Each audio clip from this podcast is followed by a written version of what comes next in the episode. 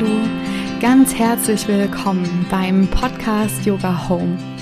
Dein Podcast für Yoga, wo und wann du willst. Mein Name ist Luisa und zu dieser heutigen Folge, zu diesem Interview, heiße ich dich ganz herzlich willkommen. Es ist so schön, dass du hier bist und uns heute zuhörst. Ich bin nämlich heute nicht alleine in dieser Sendung sozusagen, sondern ich habe mir eine Expertin dazugeholt und zwar die liebe Sasja, die Traumatante sozusagen. Und das Thema ist schon in diesem Wort enthalten, worum es heute geht. Wir sprechen über Trauma.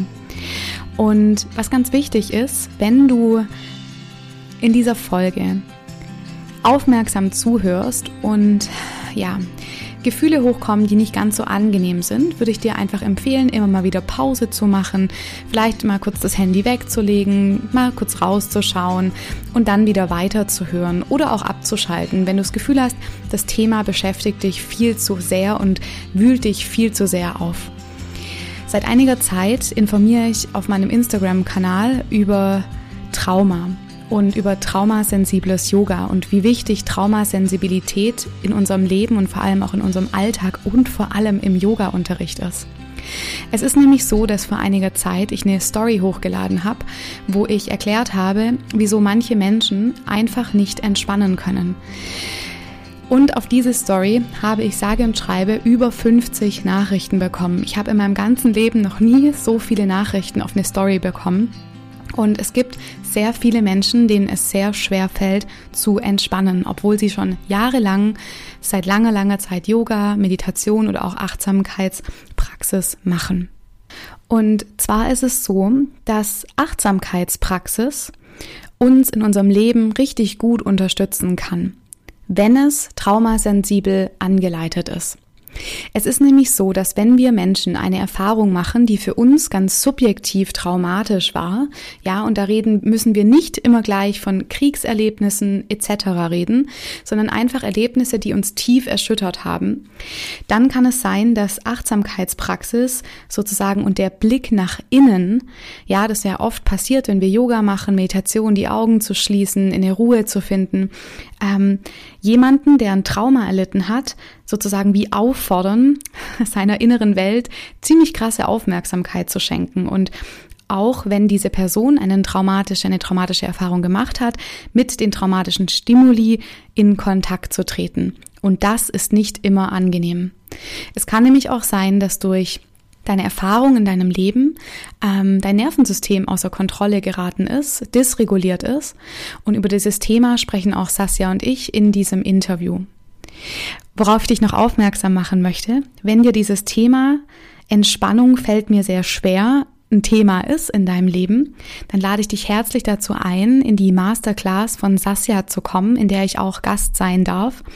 Und zwar diese Masterclass heißt, ich kann nicht entspannen, wie Yoga und Co auch für dich funktionieren. Es geht nämlich genau darum zu verstehen, warum Yoga und Meditation für dich nicht entspannend ist, wieso dich das stresst und ja, wieso du komische Gefühle bekommst, unangenehme Gefühle. Und ähm, ja, vor allem vielleicht du dich auch fühlst, als ob mit dir irgendwas nicht stimmt, dass es ja bei allen anderen hilft, aber bei dir halt irgendwie nicht. Und ja, schau gerne einfach in die Show Notes, lest dir das durch, was in der Beschreibung von dieser Masterclass steht. Da steht auch dran, für wen das geeignet ist und für wen absolut nicht. Und ich wünsche dir auf jeden Fall jetzt viel Freude beim Lauschen, beim Zuhören und ähm, wie gesagt, achte bitte gut auf dich während dieses Interviews. Hallo, liebe Sasja, wie schön, dass du hier bist ähm, zu diesem Podcast-Interview. Und ich habe dich ja im Intro jetzt schon so ganz kurz vorgestellt für diesen Podcast, aber lass uns doch noch mal ganz von vorne anfangen. Wir beide kennen uns ja auch noch gar nicht. Das ist ja auch so wie unser erstes Kennenlernen heute. Und wir kennen uns ja nur so ein bisschen flüchtig über Instagram und ich freue mich total, dass es heute geklappt hat, dass du dir die Zeit nimmst, heute mit mir zu sprechen in diesem Podcast und stell dich doch voll gerne einfach mal vor. Ja, hallo äh, Luisa, herzlichen Dank, dass du mich eingeladen hast. Ähm, ich freue mich wirklich sehr, hier zu sein. Ja, äh, du hast schon gesagt, ich habe diesen ungewöhnlichen Namen, Sasja. Mein Name ist Sasja und ich bin äh, Heilpraktikerin für Psychotherapie und Traumatherapeutin und ja, wir kennen uns über Instagram, weil ich hauptsächlich dort tätig bin und aufkläre und ja, an dieses äh, schwere Thema Trauma so ein bisschen Leichtigkeit reinbringe und ein bisschen das mit einer Prise Humor würze und da ein bisschen anders herangehen mag als die Kollegin. Ja. Ja, vielen Dank. Und da sind wir auch schon im Thema, das Thema dieser, dieses Podcasts, äh, das Trauma. Und eine Frage hat mich echt beschäftigt und die stelle ich dir jetzt einfach mal so direkt. Liebe Sasja, warum bist du Traumatherapeutin geworden? Wie und wieso wird man Traumatherapeutin? Ist das, wo du irgendwie schon gedacht hast, so hey, das ist mein, mein Traumjob oder wie kam das? Oder hast du noch was anderes gemacht davor? Ich bin nicht, äh, als ich sechs war, äh, in der Grundschule gewesen und habe gesagt, ah, mein Traumberuf, das wird Traumatherapeutin sein. Nee, ich habe einen ganz, ganz langen Weg hinter mir. Also ich komme ursprünglich aus der Gastronomie, ähm, war da auch selbstständig mit meinem ersten Mann und dann gingen diese Brüche in die Ehe und ja, ähm, und in dieser Zeit mit der Gastronomie habe ich schon entdeckt, okay, also diese ganzen Psychothemen interessieren mich irgendwie und ich würde gerne so ein bisschen sinnhafter arbeiten. Also ich fand diese Arbeit in der Gastro immer ganz toll. Also es hat mir wirklich viel, viel Freude gemacht. Aber es war so ein bisschen so, also ich habe immer dieses, diese Frage so im Kopf gehabt und auch dieses Bild, wenn ich jetzt irgendwie morgen sterbe und ich klopfe bei Gott an die Tür und sage, ich möchte gerne rein in den Himmel und er fragt mich, was hast du gemacht, Sasja? Und dann sage ich, ja, ich habe Teller rausgetragen. Hm, sagt er, dann darf ich rein oder ist das, also ist das sinnhaft genug? Und ähm, ja, ich wollte irgendwie was Sinnhafteres machen und dann habe ich halt schon relativ früh angefangen mit ganz vielen Coaching-Ausbildungen und ähm, habe dann angefangen, Psychologie zu studieren und habe da auch das Grundstudium gemacht. Und dann ging halt die Ehe in die Brüche und ich musste einfach Geld verdienen und äh, mich nicht selbst verwirklichen. Also dafür war keine Zeit und gar kein Geld da. Und ähm, ja, dann war ich halt wieder in der Gastro, weil das war das Einzige, was ich wirklich gelernt hatte. Und ähm, ja, dann habe ich noch einen kleinen Umweg gemacht, weil ähm, eigentlich, also mein Traum in der Kindheit war, Tierärztin zu werden. Und dann habe ich aber die letzten paar Jahre im, äh, in der Schule so ein bisschen viel Party gemacht und das Abi war nicht mehr ganz so gut. Ähm, ja, und deswegen habe ich keinen oder hätte ich nicht sofort einen Studienplatz für Tiermedizin bekommen und bin halt irgendwie weiter in der Gastro geblieben. Naja, und dann habe ich mich zum Glück mal daran erinnert, ach Mensch, das wolltest du doch immer machen und da war doch immer deine große Leidenschaft. Und ähm, weil ich aber schon so alt war, habe ich gedacht, no, jetzt noch ein ganzes Tiermedizinstudium, das ist nichts. Ähm, und dann habe ich ähm, Heilpraktiker für Tiere gemacht, also mhm. Tierheilpraktikerin bin ich geworden. Und ja, das war dann auch spannend. Also ich habe dann eine kleine Praxis gehabt und die lief auch dann äh, eigentlich von Anfang an sehr gut. Und ähm, dann habe ich aber relativ schnell gemerkt, dass ja, also Menschen sind zu mir gekommen, die halt ein chronisch krankes Tier hatten und die sind von Tierarzt A zu B zu D, C und so weiter und ja, hatten schon alles eigentlich ausprobiert und dann kamen sie zu mir und relativ verzweifelt und sagst ja, mach mir jetzt das Tier gesund. Und dann konnte ich aber auch durch meine Vorbildung da mit Psychologie und mit den ganzen Coaching-Ausbildungen feststellen, oh, mit dem Menschen ist aber auch irgendwas nicht in Ordnung. Ne? Mhm.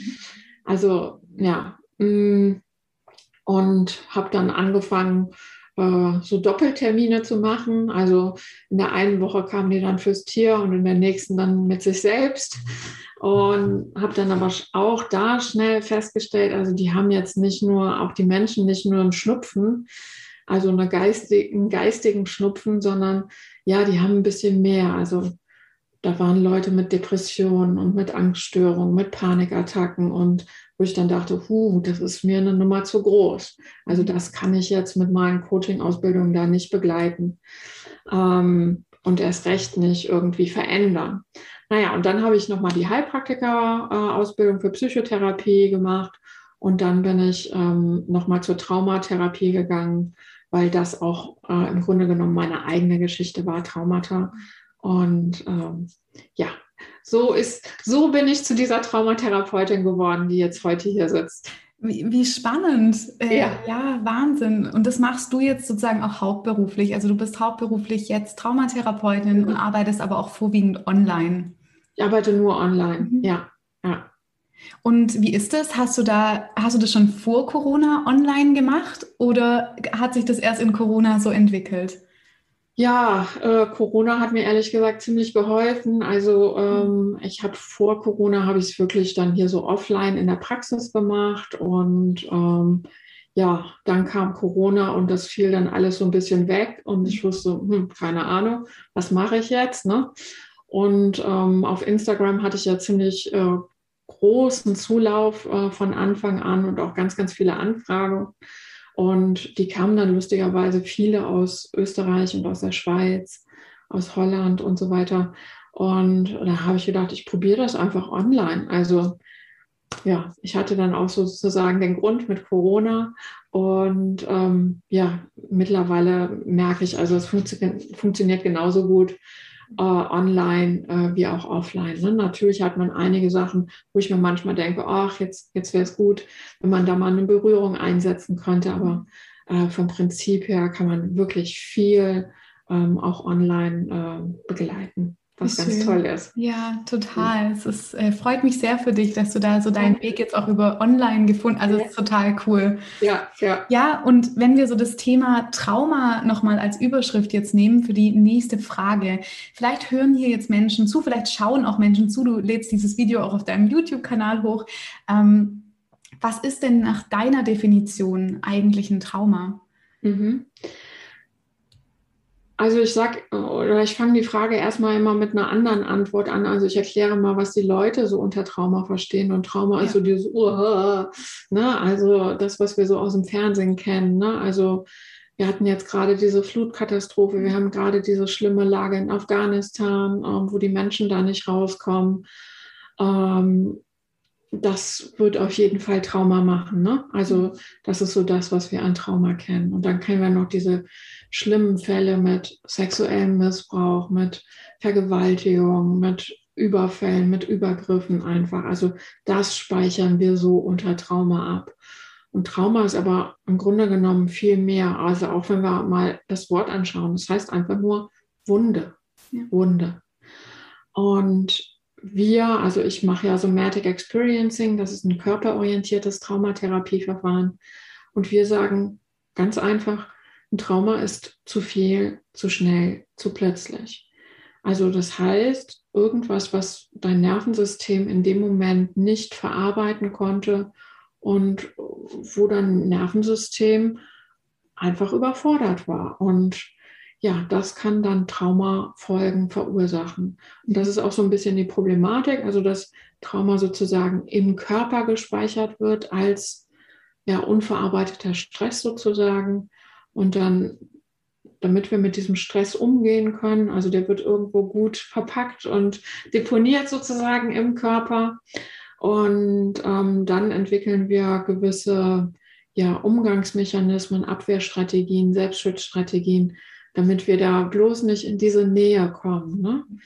Und äh, nicht nochmal diesen Schmerz erleben müssen von damals. Und ja, je mehr Traumata wir dann erleben, desto mehr Strategien brauchen wir und desto mehr wird dieses ganz normale Leben dann wie so ein Minenfeld. Oh, da darf ich nicht lang, da auch nicht, da auch nicht. Ne? Das sind jetzt keine bewussten Prozesse. Ne? Also wir laufen nicht bewusst so durch den Alltag, aber das Unterbewusstsein und das Nervensystem läuft halt so durch den Alltag. Und ja, das kannst du dir vorstellen, wenn wir die ganze Zeit über Minenfeld laufen müssten, dann wäre das ein ganz schön anstrengendes Leben. Ja. Allerdings, ja. Ja, ja es ist ähm, total spannend, was du sagst. Ich habe selber äh, drei Jahre als Sozialarbeiterin gearbeitet für Menschen mit Fluchterfahrung. Ja. Und da bin ich auch in Kontakt zum allerersten Mal mit Trauma gekommen.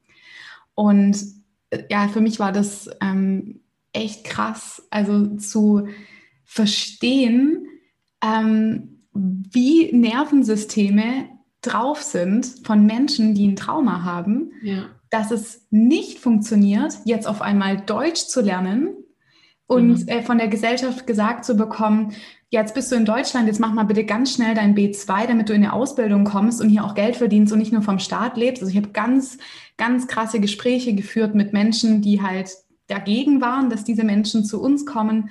Und ähm, ja, und dann erstmal zu verstehen, warum das nicht funktioniert, warum ja, du genau. nicht lernen kannst, warum du nicht ja. ähm, jetzt direkt arbeiten kannst. Und mhm. ähm, ja, also es war war sehr, sehr, sehr spannend. Und du hast das Nervensystem angesprochen, so als allererstes. Kannst du noch mal erklären, so aus deiner Therapeutinnen-Sicht, was spielt das Nervensystem eigentlich genau für eine Rolle? Was macht es und was hat es dann mit Traumata zu tun? Ja, also ähm, ich weiß noch nicht mal, wo du wohnst, Luise, aber stell mir Stuttgart. Stuttgart. Genau. ähm, ja, stell, stell, dir doch mal vor, ihr habt doch da diesen Berg da oben, ne, wo man so ganz schön spazieren gehen kann. Oh, oder? welchen Berg denn? Ja, der geht doch da irgendwo so hoch, ne? Du, wir haben hier in Stuttgart, Stuttgart ist Kessel. Wir haben so um uns rum ganz viel. Ja, genau. Wir gehen auf diesen oberen Kesselrand, gehen wir spazieren, du und ich. Ähm, und wir sind am Quatschen über Trauma und ähm, was du so machst, was ich so mache. Und wir sind so ganz ähm, ja, vertieft in unser Gespräch. Und ähm, auf einmal knallt es. Und wir machen beide so. Ne? Oh mein Gott, Gefahr. Und dann ist das Nervensystem sozusagen schon in Alarmbereitschaft gesprungen. Also ähm, ich habe mein Nervensystem äh, nicht da, warte, hier, das nenne ich immer, sorry. Ähm, also das Nervensystem ist angesprungen und ähm, hat quasi den Sympathikus aktiviert. Also die Stresskurve geht einmal so nach oben und das macht dann, also die Pupillen werden weit geschaltet, die Atmung, also das Lungenvolumen wird vergrößert, ähm, das Blut wird in die Gliedmaßen äh, gepumpt sozusagen, der Herzschlag wird verschnellert. Ne? Und all das hat den Grund, ähm, es gibt eine Bedrohung, also quasi der Säbelzahntiger steht jetzt vor uns und wir sollen entweder kämpfen oder flüchten. Ne? Also deswegen auch Blut in hier, also in, zum Kämpfen oder in die Beine, ne? damit wir schneller laufen können. So. Und wir spazieren da in Stuttgart auf diesem Kesselrand rum und sehen jetzt, ah, das war nur eine Fehlzündung von einem Auto, was da irgendwie parken wollte. Und das Nervensystem fährt wieder runter. Also der Parasympathikus wird aktiviert. Und das macht dann, okay, die Augen werden wieder kleiner, die Atmung verlangsamt sich, der Herzschlag verlangsamt sich, ähm, die Verdauungstätigkeit wird wieder angeregt die Libido würde wieder angeregt werden. So, und wir sind wieder entspannt. Und ähm, ja, da kommt halt das Nervensystem in, ja, oder spielt eine ganz große Rolle, weil das ist jetzt so der optimale Zustand, wie es funktioniert. Und bei ganz vielen Menschen, ähm, inklusive mir, war das so, ähm, funktioniert es halt nicht so, wie man sich das gedacht hat. Und was ich jetzt hier gemacht habe, also diese Stressreaktion und diese Kurve, die ist halt einfach vom Körper vorgegeben. Also wir können Yoga machen, wir können meditieren, wir können uns, was weiß ich, ganz viel Achtsamkeitarbeit machen. Und, und diese Stresskurve, die wird aber die gleiche sein, egal wie viel Entspannung wir eigentlich im Leben haben. Das macht einfach der Körper, das läuft autonom, also selbstständig ab. So. Und jetzt gibt es Menschen, die haben vielleicht nicht die besten Startbedingungen ins Leben gehabt. Ähm, Stichwort Entwicklungstrauma. Und ähm, das heißt, irgendwas im Mutterleib während der Geburt oder die ersten drei Lebensjahre ist nicht so optimal gelaufen. Und ich gehe da gleich nochmal drauf ein, was nicht so optimal eigentlich heißt. Und das macht auf diesen Fenster, also wir nennen das das Window of Tolerance, mhm. also das Toleranzfenster, wo das Nervensystem funktioniert. Das macht aus diesem, das ist ein großes Fenster, ne? da hat die Stressreaktion schön Platz. Und das macht aus dem Window of Tolerance so ein Fenster. Und das heißt, diese Stressreaktion, ich muss das ja jetzt auch für die Podcast-Hörer erklären, mhm. also diese Stressreaktion fällt oben und unten aus dem Fenster sozusagen raus. Ne? Und dann sind wir, wenn wir hier oben sind, sind wir in dem Bereich von Übererregung Und wenn wir unten sind, dann sind wir in dem Bereich von Untererregung.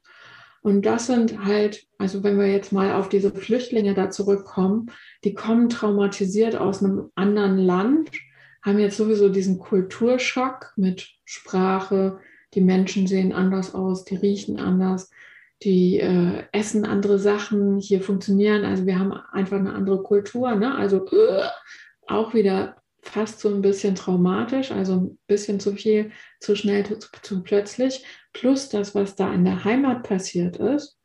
So, also die sind vom Nervensystem wahrscheinlich entweder in der Übererregung oder in der Untererregung. So. Das große Dilemma ist, wenn wir nicht in diesem resilienten Bereich sind, also hier in, in, in diesem Bereich, in diesem mittleren Bereich, jenseits von Über- und Untererregung, da funktionieren wir gut, und da ist auch zum Beispiel dieses äh, Gehirn, was wir so gerne gebrauchen in unserer neuen Welt, ähm, das ist da angeschmissen. Also logisches Denken, analytisches Denken, Sprache, Lernen. Ne? Dieses Gehirn ist in Übererregung und Untererregung einfach ausgeschaltet. So wie wir haben jetzt gar keine Zeiten zur Verfügung. Und deswegen ist für mich auch total logisch, dass man so einem Flüchtling jetzt, wenn er eine Woche da ist und nicht irgendwie reguliert ist, sagen kann, so, jetzt wollen wir mal eine neue Sprache lernen. Ne? Das kann, das kann biologisch gesehen gar nicht funktionieren, weil einfach dieses Gehirn, was dafür zuständig wäre, dass wir eine Sprache lernen könnten, nicht an ist. So. Und dann können wir ganz viel Energie da rein verschwenden. Ne? Äh, und es passiert einfach gar nichts. Und der Frust auf beiden Seiten ähm, ja. Ja, verstärkt sich. Ja. Und deswegen ist es so wichtig, ähm, auf dieses oder dieses Nervensystem mal ja, mehr in das, ins Gewahrsam zu bringen, weil auch leider viel Therapie so funktioniert, von wir reden ganz viel, ganz viel, ba, ba, ba, ba, und erzähl doch noch mal diese, wie war denn deine Vergewaltigung? Ne? Erzähl doch mal, ja, super Thema, dass wir über deine Vergewaltigung sprechen. Ne? Ähm, da wird das Nervensystem auf jeden Fall wieder in der Übererregung sein. Und wir müssten dann einen Zustand schaffen, dass wir maximal am oberen Rand dieses Resilienzfensters wären, mhm. ähm, damit auch die Person da irgendwie eine Veränderung herbeischaffen kann. Und das passiert leider in ganz, ganz viel Therapie nicht. Äh, eigentlich im ganzen Alltag, also so wie, wie werden Kinder geboren, wie, wie geht man in Ämter miteinander um, wie geht man im Gericht miteinander um. Ne? Also da wird das total, also quasi in allen Lebensbereichen fehlt dieses Wissen ums Nervensystem ähm, und wie viel besser es laufen würde, wenn wir doch ein bisschen mehr Achtsamkeit auf dieses Nervensystem mhm. legen würden. Ja. Ja, danke, dass du das nochmal so toll erklärt hast. Das ist äh, total spannend, weil auch im, ich unterrichte traumasensibles Yoga.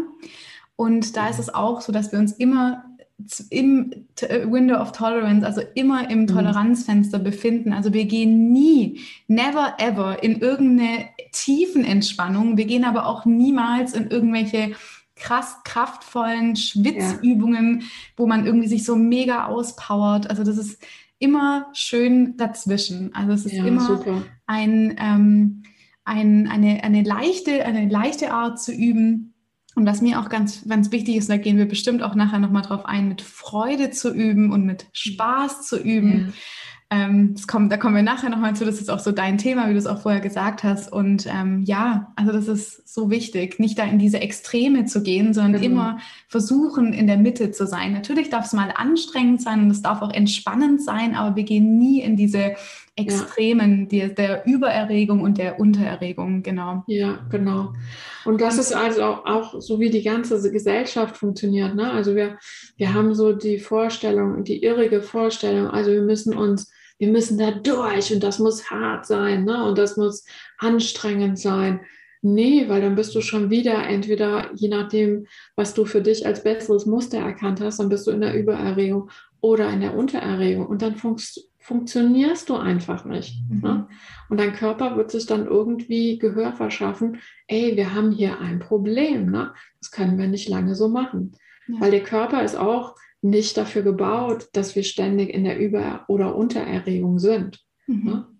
Ja. ja.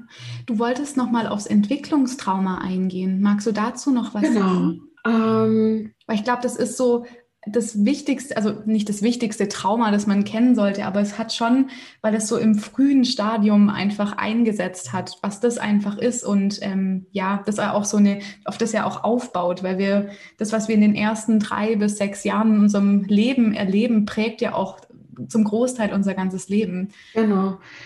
Ja, Entwicklungstrauma ähm, sind halt Traumata, ich wiederhole das nochmal, im Mutterleib, Geburt und die ersten drei Lebensjahre. Und jetzt fragt man sich, warum diese ersten drei Lebensjahre?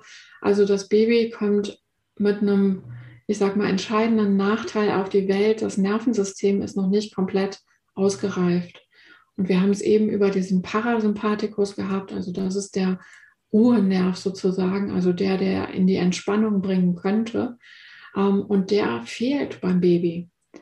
Einfach weil es noch nicht genügend Zeit im Mutterleib gab, um da auszureifen. Und theoretisch müsste ein Baby noch länger im Bauch sein und noch größer werden, aber dann wird es nicht mehr durch unser Becken passen. Also hat die Natur quasi diesen Kurzgriff gemacht, okay, wir holen dieses Baby eher raus, aber äh, es gibt halt dieses noch nicht ausgereifte Nervensystem. Und das, das können wir uns jetzt, also da wird dann auch die ganze Tragweite dann klar. Also das, das Baby, was dann aus irgendwelchen Gründen schreit, also es hat vielleicht gerade Hunger, es hat eine nasse Windel, es hat gerade ein Bedürfnis nach Kontakt oder nach Aufregung oder nach Abwechslung. Also irgendwas fehlt gerade und da gibt es kein Gegenüber. In unserer westlichen Welt ist ist ja in der Regel die Mama. Ähm, da gibt es kein Gegenüber, was das adäquat begleiten kann. Also dann nehme ich hier immer mein Äffchen. Das ist immer das Den äh, schon gesehen. Symbol für das Baby oder das innere Kind. Und mhm. wenn das jetzt hier mein Kind wäre und das schreit, ne, ähm, dann wäre es halt meine Aufgabe als Mutter, diesem Baby dann zu signalisieren, ich bin hier die Mama, ich halte dich sicher, ich bin ganz ruhig. Wir schauen jetzt mal, was du gerade für ein Bedürfnis hast. Dann regel ich das. Und du bist aber hier sicher. Also ich muss quasi wie so ein Fels in der Brandung sein, wo dieses Wasser dagegen klatscht. Und ich sage diesem Baby, es ist alles okay. Ne? Es ist alles okay. Ich halte dich hier sicher. Und dadurch, dass ich so reguliert bin, kann ich das Kind, wir nennen das dann co-regulieren. Also ich schenke dem quasi meine Regulation, übertrage ich auf das Kind. So, und jetzt, ich bin keine Mutter, ne? also ich habe jetzt hier gut reden. Ähm, wenn so ein Kind schreit, das macht natürlich was mit einem. Ne? Und gerade, ich habe gerade im Bekanntenkreis äh, ein, eine junge Frau, die äh, Mutter geworden ist. Ne? Also man weiß ja gar nicht, wie, wie funktioniert dieses Baby. Ne? Das wird ja leider nicht mit, mit äh, Gebrauchsanweisung geliefert. Ne? Das geht so und so und so. Also man muss ja dann auch erstmal ausprobieren. So, und wenn es da einen Zustand gibt von, oh mein Gott, was soll ich jetzt machen? Und also ich bin selbst so im Stress, dann überträgt sich das natürlich. Ne? Und also das ist jetzt noch dieser, ich sag mal, harmlosere Fall, aber dann kann es auch einfach sein, dass ich zum Beispiel, also stellen wir uns mal vor, ähm, ich wäre jetzt tatsächlich Mutter geworden ähm, und ich bin jetzt mittlerweile 47, also das wäre dann auch schon eine Zeit lang äh, her gewesen und da hatte ich meine eigenen Traumata nicht aufgeräumt. Dann wäre dieses Baby auf die Welt gekommen und es hätte meine eigenen Wunden einfach getriggert. Also durch die Not von dem von meinem Baby wäre meine eigene Wunde getriggert worden. Und ich sitze dann hier so, ich bin total so unreguliert, ich habe weite Augen, ich bin eigentlich völlig im Schockzustand und dann soll ich hier dieses Kind versorgen. Und das kann natürlich nicht gelingen. Und wenn das der, ich sag mal, das all, der allgemeine Zustand ist, also dass es da nicht wirklich in der Verbindung ist, ne? also dass ich als Mutter nicht wirklich reguliert bin, dann kann es zu diesen Bindungsabbrüchen kommen. Ne? Also, mhm. dass das Kind immer wieder erfährt, okay, ich bin jetzt in der Erregung und da kann keiner mit umgehen. Ich werde quasi allein gelassen. Ähm, und dann gibt es noch so Sachen ähm, wie Schlaftraining. Ähm, das ist, ne, also es gibt noch immer dieses unsägliche Buch, äh, den unsäglichen Ratgeber. Jedes Kind kann schlafen lernen, wo es darum geht, dass man einem Kind dann beibringt, ne, wie nachher Fahrradfahren oder so, ähm, dass es durchschläft nachts. Und das, das kann ein Baby nicht. Also dafür ist es nicht ausgelegt. Und weil es sich halt nicht beruhigen kann, weil es kein Zeitgefühl hat, weil es einfach Bedürfnisse hat, wie ich muss jetzt gefüttert werden, ich brauche jetzt Nähe. So. Mhm. Und in diesem Schlaftraining wird halt propagiert, dass man das Kind dann so erzieht, also man legt das Kind ins Bett und, und ähm, wenn das Kind dann anfängt zu schreien, lässt man das schreien. Mhm. Genau, und ich sehe, wie du uff, da mit den Augen mitgehst, ne, weil mhm. das wirklich ein hartes Thema ist und weil man dann auch mal versteht, oh krass, mhm. wie krass ist das bitte, wenn man das Kind schreien lässt, weil man jetzt weiß, da gibt es nicht diesen Nerv, der sich selbst beruhigen kann. Mhm. Irgendwann hören diese Babys oder Kinder dann auf zu schreien. Wollte ich gerade sagen, weil sie dann in die Resignation gehen, weil mich, also dann Genau. Also dann kommt ja der dritte Stressmechanismus zum Tragen. Also kämpfen und flüchten geht ja nicht für ein Baby. Ne? Kann nicht die Koffer packen und sagen, boah, bist du eine blöde Mutter, was musst du jetzt? du musst jetzt, also was liest du, so einen blöden Ratgeber, ähm, kann doch nicht kämpfen, ja. ähm, sondern liegt da in seinem Bettchen Mutterseelen allein und dann kommt dieser dritte Mechanismus, das ist Erstarrung. Ja. Kommt noch aus der Tierarbeit. Ähm, quasi das Gehirn zieht den Stecker. Ähm, das hat vorher registriert, wir verbrauchen hier gerade unglaublich viel Energie. Das ist mega anstrengend gerade, was wir hier machen. Ne? Kommt alles noch aus der Steinzeit. Ne? Also es war immer so, wir müssen Ressourcen, körpereigene Ressourcen schonen. Wir wissen nicht, wann wir das nächste Mal wieder was zu essen bekommen. Da gab es noch keine Kühlschränke ne? und es gab auch kein Rewe und so weiter. Ne? Ähm, also die mussten einfach haushalten mit dem, was ist. Und wenn das Nervensystem jetzt realisiert, okay, da wird zu viel Energie verbraten, ähm, dann zieht es sozusagen den Stecker und sagt, okay, einfach alle Systeme runterfahren. Und dann ist es wirklich so, als ob man so ein bisschen wie tot ist. Und also die Kinder wirken dann äußerlich, also die hören dann auf zu schreien ähm, misst man dann den Cortisolwert. Also das ist ein Indikator für, wie viel Stress ist gerade im Körper. Dann ist der also am obersten Level. Ähm, also die sind innerlich noch total im Stress. Ähm, der ganze Stoffwechsel wird runtergefahren. Es werden körpereigene Opioide ausgeschüttet. Es hat alles den Hintergrund, dass man das ähm, als Mechanismus früher genutzt hat oder in der Tierwelt, ähm, da gibt es jetzt so eine große Bedrohung, ich kann nicht kämpfen oder flüchten, ich werde jetzt wahrscheinlich gleich sterben. Also das denkt unser Nervensystem. Wahnsinn. Und das auch mal wirklich zu realisieren, also jetzt alle Zuhörerinnen und Zuhörer zu realisieren, also das Kind oder das Nervensystem denkt jetzt, wir müssen jetzt gleich sterben.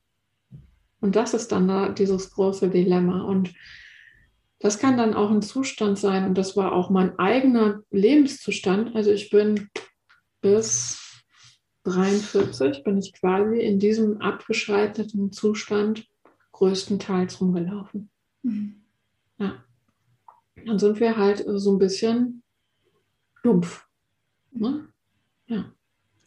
Und ja, wenn dieses dysregulierte Nervensystem dann, also das lässt uns ja dann in einen Zustand kommen, der alles andere als leicht ist.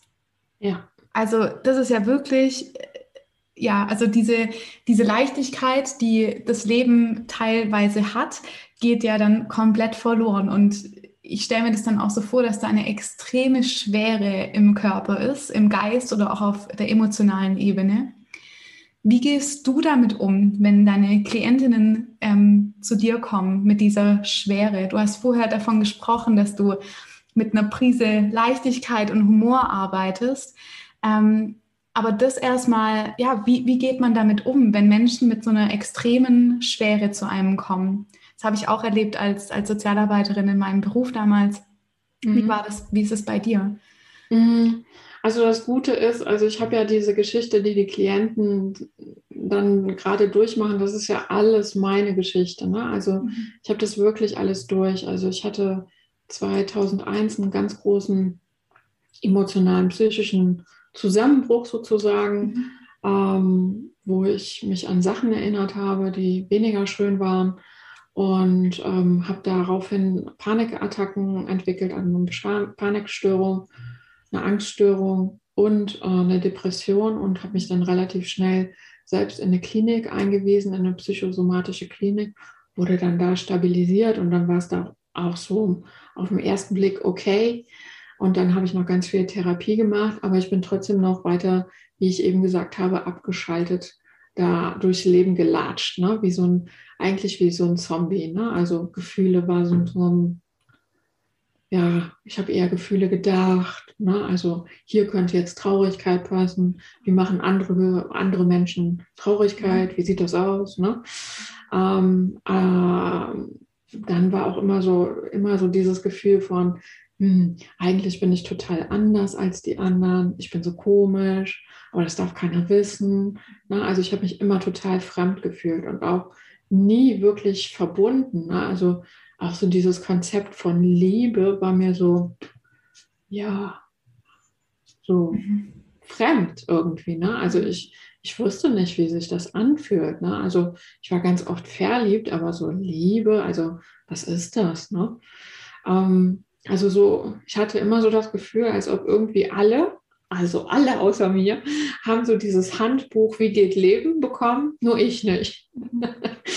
ähm, war auch immer so auf der Suche. Und ja, um auf deine Frage zurückzukommen, ähm, also ich habe das ja alles durch und mein Leben hat sich wirklich einmal zu 180 Grad geändert durch Somatic Experiencing, also wo ich erlebt habe, okay, da gibt es diesen Körper und der ist nicht dazu da, um dich von A nach B zu tragen oder vielleicht nett auszusehen, sondern in diesem Körper können Gefühle wahrgenommen werden. Ne? Der zeigt dir auch zum Beispiel, wie das Nervensystem gerade bei dir funktioniert, beziehungsweise nicht funktioniert. Ne?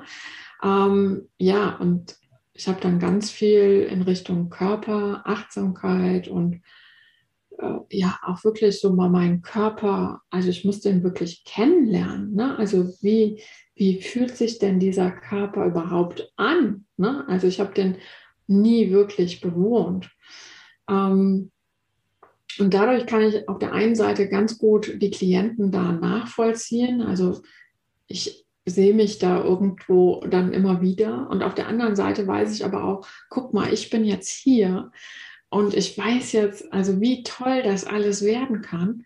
Und ich gebe mich nicht damit zufrieden, dass du jetzt sagst, okay, wir bleiben jetzt hier in dieser Schwere.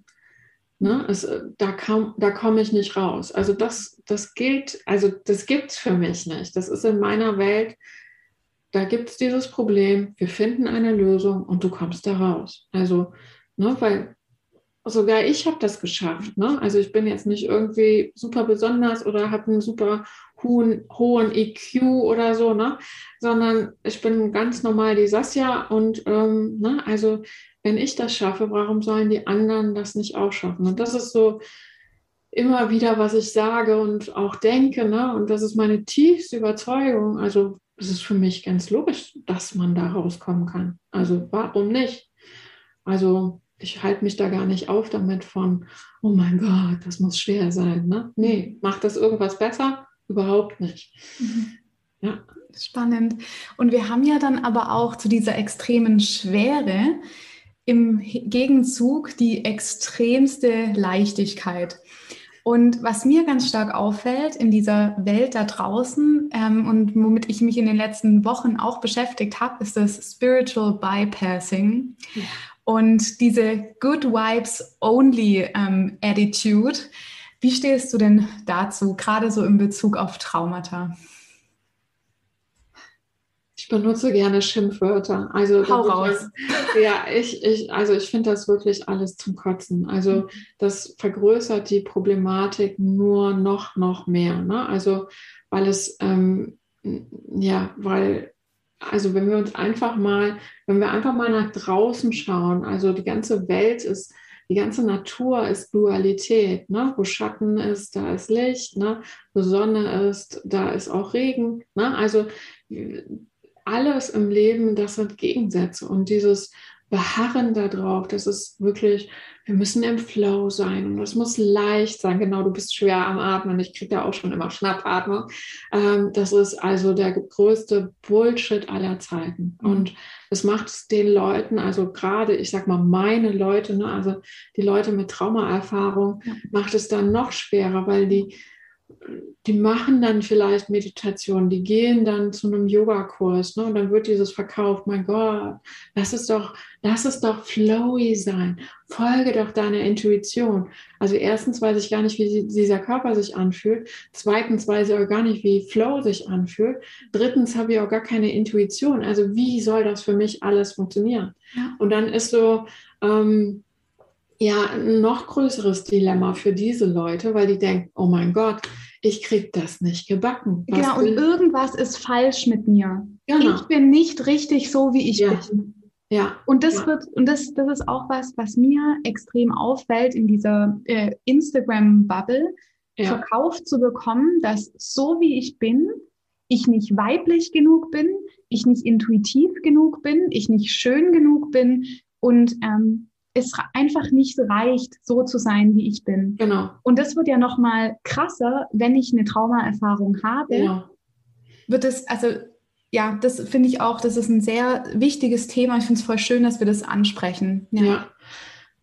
Und jetzt haue ich einfach mal was raus, weil ich mich auch immer mehr dazu verpflichten möchte, meine Wahrheit zu sprechen. Also auch so diese Bewegung da rund um Laura Marlina Seiler. Ich, ich finde die toll. Mhm. Aber Ne? Das, das wird von vielen, also da, da ist nicht die ganze Wahrheit dabei. Also wir brauchen auch diesen Schatten. Traumaheilung ähm, ist nicht nice. Ne? Also das ist nicht so selbst bei mir, dass wir da immer lachend rumsitzen und dass das total einfach ist. Ne? Also ähm, wir müssen auch bei dieser ganzen äh, Bubble da auf Instagram, ne, so rund um Laura Marlina Seiler da auch so ein bisschen gucken, okay, wir müssen das ganze Bild sehen. Und in diesem ganzen Bild ist halt auch, dass es auf der anderen Seite auch irgendwo schwer ist, dass es nicht angenehm ist, mhm. dass sich Veränderung nicht anfühlt, anfühlt wie ein Fünf-Sterne-Urlaub auf den Malediven. Ne? Also das ist auch unter Umständen harte, harte Arbeit. Ne?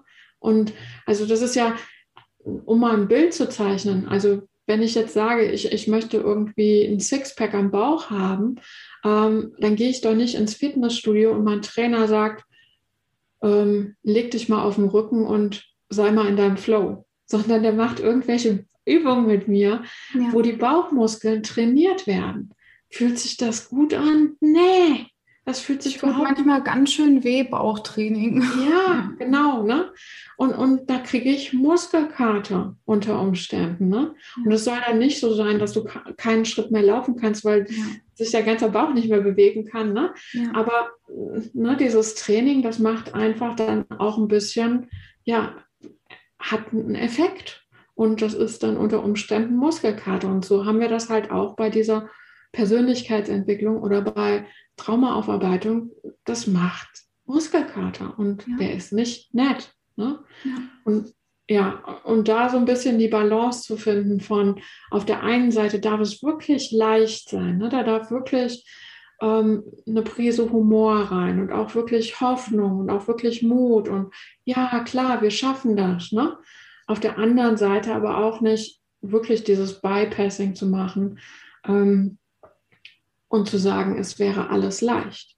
Das stimmt nicht. Ne? Wir müssen beides irgendwie ja. in die Waagschale werfen. Ja. ja. Weil wir ja immer auch beides sind.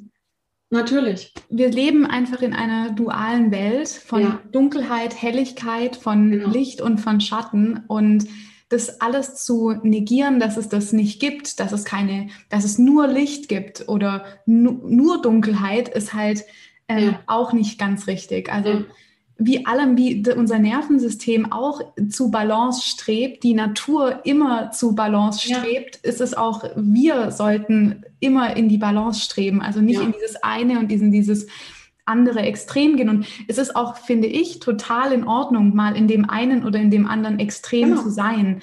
Aber diesen anderen gegenüberliegenden Teil nicht zu verdrängen. Ich glaube, das ist was ganz Wichtiges. Ja, und auch nicht außer, aus, aus den Augen zu verlieren. Ja. Also ich hatte gestern wieder eine Klientin, die so ein bisschen mit Panikattacken äh, struggelt mhm. und ähm, wir sehen da einen Verlauf nach oben und dann passiert dann irgendwas, äh, was nicht so schön ist. Und dann verliert die ganz aus dem Blick, dass A, die Kurve nach oben geht, also dass alles besser wird und dass da viel Verbesserung da ist. Aber dass es ein ganz normales, ein ganz normaler Vorgang im Leben ist, dass da auch wieder was Doofes passiert. Also nicht, weil ich jetzt Traumatherapeutin bin und weil ich jetzt ziemlich viel da aus meinem Rucksack aufgeräumt habe, ist das aber nicht so. Äh, also dieses Leben ist keine, wir gehen von A nach B und dann sind wir bei B am Ziel. Ich habe das auch geglaubt, großer, großer Irrtum. Ne? Und wir denken, an B ist alles in Ordnung. Mir scheint die Sonne aus dem Arsch. Immer. 24 Stunden, sieben Tage die Woche, mhm. vier Wochen lang im Monat, ne? das ganze Jahr. So funktioniert das nicht. Ja. Ähm, was weiß ich, ich weine fünfmal am Tag, ich bin wütend am Tag, ich bin traurig, ne? Und das darf alles da sein. Ja, das ist voll schön, dass du das sagst, ja, weil als ich ähm, in die Yoga-Welt eingetaucht bin, ähm, war das für mich ganz, ganz spannend zu bemerken, dass ich meine negativen Emotionen, wenn du sie jetzt bewerten willst, oder ich sag mal die unangenehmen äh, Gefühle und die unangenehmen ähm, Emotionen, extrem stark verdrängt habe, genauso aber die angenehmen Emotionen. Genau. Also ich habe gedacht, ich muss jetzt total neutral sein, weil ich ja in Balance sein. Also es war ganz, ganz spannend, was ich da erlebt habe. Also dieses nicht Good Vibes Only, sondern ich war so neutral. Also ich habe gedacht, ich darf jetzt nicht mehr äh, mich extrem freuen, ich darf aber auch nicht traurig. Also es war total verrückt wow. und ich war da sehr irritiert. Ähm, habe dann aber als ich tiefer eingetaucht bin und als ich mich mehr mit mir selber beschäftigt habe, verstanden, dass ich einfach alles bin. Genau. Ich bin alles. Ich darf ja. alles sein. Und ja. ähm, da bin ich sehr dankbar, dass ich die Erfahrung machen Schön. durfte. Ja. Bei mir ging es in meiner, in meiner Jugend auch nicht immer toll. Ich hatte starke Essstörungen. Ich habe ähm, das ganz lange, es ist immer noch ein Thema, was ich ab und zu mal wieder vorbeischaut und dann kann ich es angucken und ähm, genau, und es ist ja, und es, ich darf alles sein. Und es ist ähm, für mich so eine wichtige Erkenntnis, die ich aber auch nur erfahren habe, weil ich mich mit mir selber verbunden habe und es immer wieder tue. Ja, also ich habe auch immer wieder so ganz, also gerade von Klientinnen, die mich dann so ein bisschen besser kennen irgendwie, wie sagst ja, du hast Probleme. Ja. Ja, ich bin ein Mensch. Ja. Ne? Ich bin nicht, was weiß ich, mhm. ne? ein Alien. Ich komme nicht von, einer, von einem anderen Stern. Ich bin ein ganz normaler Mensch. Ne? Mhm. Natürlich habe ich Probleme. Ich streite mich mit meinem Mann, mit meiner Familie, mit Klienten, mit, ne? also natürlich habe ich auch Probleme. Und was sich aber geändert hat, ist, wie ich damit umgehe. Ne? Und das ist dann auch dieser große Schlüssel zur Freiheit. Ne? Früher war das dann, oh mein Gott, ich kann gar nicht reagieren. Und jetzt, ähm, okay, wie, ne? wie können wir jetzt da adäquat mit umgehen? Ja. Und gibt es da irgendwie Übungen, die du gemacht hast, die dir zum Beispiel geholfen haben oder eine, eine Sportart oder eine Bewegungsform, zum Beispiel Yoga, hat, hast du auch mal Yoga ausprobiert, Fassia? Hast du, hat dir das? Ähm oh, ich bin ja so herrlich unkonsequent in diesen ganzen Sachen. ja. Ähm, ich habe tatsächlich ganz, ganz viel ähm, so in Richtung Achtsamkeit äh, mhm. gemacht. Also Körperachtsamkeit. Ähm, ich habe dann ein bisschen Qigong gemacht. Mhm. Ich habe dann ähm, auch immer mal wieder Yoga gemacht, aber nicht wirklich, ähm, ja, Konsistenz ist nicht so mein Leben. Ähm, ja, und ähm, was mich sehr, sehr lange begleitet hat, ist die sogenannte Pendelübung. Das ist eine Übung aus dem Somatic Experiencing, wo wir halt auch wieder diese Dualität drin haben. Also wir schauen erst nach einem äh, guten Ort im Körper, und äh, dann besuchen wir, also gut, der, der fühlt sich irgendwie gerade nice an. Und dann wechseln wir zu einem Ort im Körper, der sich nicht so nice anfühlt. Ne? Also wo wir irgendwie gerade äh, einen Druck oder einen Schmerz oder sowas feststellen und pendeln dann zwischen diesen beiden Orten hin und her, um auch da einfach dem Verstand zu sagen, hey, ist ja spannend. Ne? Ich dachte vorher, ich habe jetzt nur Migräne, mein ganzer Körper ist Migräne, obwohl die nur hier stattfindet. Mhm. Ähm, ne? Und dann auch zu merken, ah nee, aber meine Knie fühlen sich gerade irgendwie geil an. Ne? Ich weiß auch nicht warum, aber die sind irgendwie gerade nice. Und ähm, da auch festzustellen, ich habe wieder, ich, also ich kann was regeln, also ich habe eine Macht. Ne? Wir fühlen uns ja am Trauma oft so ausgeliefert und so hilflos und machtlos. Ähm, und das da wieder zu erkennen. Und das war so eine ganz, ganz wichtige Übung für mich. Ich habe die wirklich, da war ich mal sehr, sehr konsequent eine Zeit lang ähm, täglich gemacht, manchmal sogar mehrmals. Und ähm, ja, das hat mir wirklich sehr, sehr geholfen. Und ja, es hat sich sowas eingeschlichen wie so ein innerer Beobachter immer. Also ich sage immer hier rechts oben, da ähm, läuft Sasja, Sasja Punkt 2 mit, die so ein bisschen auch guckt, okay, was macht sie eigentlich da? Ne? Und da so ein bisschen ähm, das Ganze sortiert und ordnet und ähm, auch mal sagt, hm, Sasja, mhm den Fehler haben wir schon mal gemacht, das können wir sein lassen. Ne? Also ich habe quasi so sowas wie meinen eigenen Coach mittlerweile hier installiert und jetzt hier für die Zuschauer, die sehen oder die Zuhörer, die sehen das ja nicht, aber ich sitze hier in meiner Praxis oben. Ich habe hier diesen IKEA-Sessel, den es, glaube ich, in ganz äh, Deutschland gibt. Ähm, ähm, und wenn ich halt ein Problem mit mir habe, dann gehe ich durchaus hier in die Praxis und setze mich in den Stuhl hier und sag mal, okay, Sasja, stell dir mal vor, du wärst deine eigene Klientin, was ist jetzt eigentlich hier gerade los? Mhm. Und dann kann es sein, dass ich irgendwie nach einer Minute weiß, okay, dieses schlechte Gefühl kommt daher, was wäre das Bedürfnis? Ne? Also ich bin ganz viel im Selbstdialog mit mir. Mhm. Ja. Schön. Ja, toll. Und ähm, ja, wenn es noch irgendwas gäbe, was du ähm, den Menschen da draußen irgendwie mitteilen möchtest, gerade vielleicht auch, wenn die Person weiß, dass sie von einem Trauma betroffen ist, was wäre das denn?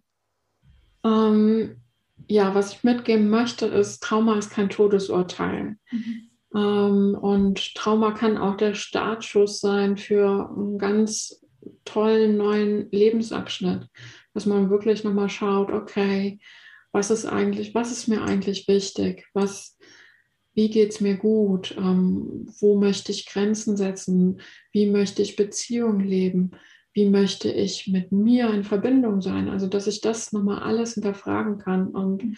ähm, also mein Leben hat mir gezeigt, ähm, dass ich jetzt durch diese ganze Aufarbeitung meiner eigenen Geschichte, dass ich so glücklich bin und dass ich auch gar nicht wollen würde. Also wenn ich jetzt nochmal zurückreisen könnte in, in den Mutterleib meiner Mutter und irgendjemand würde sagen, du sagst ja, wir hätten hier ein anderes Leben für dich parat, ohne diesen ganzen Traumakram, ne? Ich würde gar nicht sagen, ich will es nicht. Ähm, sondern einfach, das hat mich auch alles zu diesem Menschen gemacht, der ich jetzt heute geworden bin, mit dieser Tiefe und mit diesem Achterbahnfahren ne? und das irgendwo lieben ähm, und ja, das möchte ich einfach allen Zuhörern und Zuschauern mitgeben. Also Trauma ist wirklich kein Todesurteil. Das Leben kann noch wirklich richtig, richtig geil werden und richtig schön und erfüllt. Und wenn ich so, ich habe das jetzt zu meinem Beruf gemacht, ich darf andere Menschen da begleiten in ihrem Aufwachprozess, in ihrem Aufblühprozess. Ähm, das ist doch das, also das ist doch wirklich das Geiste, was, was mir passieren konnte. Also ja, also macht euch bitte auf den Weg. Ähm, wie man so schön im Fußball sagt, ähm, das Spiel ist erst zu Ende nach, wenn es zu Ende ist. Ne? Und ähm, ja, oftmals denken wir mit Trauma, pff, das ist jetzt das Ende, aber da kann noch so viel mehr kommen. Ja. Vielen Dank. Und wenn es jetzt hier jemand gibt, der unbedingt mit dir Kontakt aufnehmen möchte oder auch mal auf deine tolle Instagram-Seite schauen möchte, wie findet die oder der dich denn? Ja, äh, quasi nur über Instagram, äh, sasja.metz, ähm, da bin ich zu finden. Ähm, ja, und da habe ich eine ganze Menge Posts. Ich ähm, versuche da auch ganz viel Aufklärung zu verbreiten. Ähm, ja, und dann habe ich einige äh, Online-Produkte, also ich habe auch verschiedene Online-Kurse, wenn man sich selbst so ein bisschen auf den Weg machen will und ähm, sich nicht daran stört, dass ich die ganze Zeit geil und scheiße und so weiter sage. Ne? ja, ähm, ja, also da kann man dann nochmal vorbeischauen. Und ja, ich bin wirklich ähm, sehr, sehr aktiv auf Instagram und ich habe einige Follower, die ich noch nie irgendwie gesprochen habe, die mir dann aber nach zwei Jahren äh, schreiben, okay, ähm, deine Posts, die haben mir echt das, also mein Leben verändert. Ähm, also da steckt ganz, ganz viel Wissen auf dem Kanal. Mhm. Ich habe auch noch, ähm, du hast das ja auch noch erwähnt, den YouTube-Kanal, ja. wo ich so eine ähm, Reihe auch rausgegeben habe, wo ich ganz detailliert nochmal erkläre, was ist Trauma, was ist Entwicklungstrauma, nochmal auf dieses Nervensystem eingehe, nochmal auf einen ganz besonderen Teil vom Gehirn auch eingehe, wie der uns das Leben schwer macht äh, und wie wir da besser mit umgehen können. Also mein Ansinnen ist, da möglichst viel Info raus in die Welt zu bringen. Ne? Also nicht, dass jeder bis 43 warten muss, bis das Leben dann endlich losgehen darf, sondern es wäre ja schöner, wenn wir schon mal ein bisschen vorher damit anfangen. Ja. ja. Dann danke ich dir von Herzen, dass du dir diese Zeit genommen hast, heute mit mir zu sprechen. Vielen, vielen Dank und ich wünsche dir weiterhin alles, alles Gute. Ja, ich danke dir, Luisa. Es war wirklich äh, ganz kurzweilig und trotzdem tief. Äh, danke, dass du mir die Plattform geboten hast für dieses, ja, doch ähm, im Kern irgendwo ganz schwere Thema, dass du dich nicht davor gescheut hast. Und ähm, ja, ich freue mich.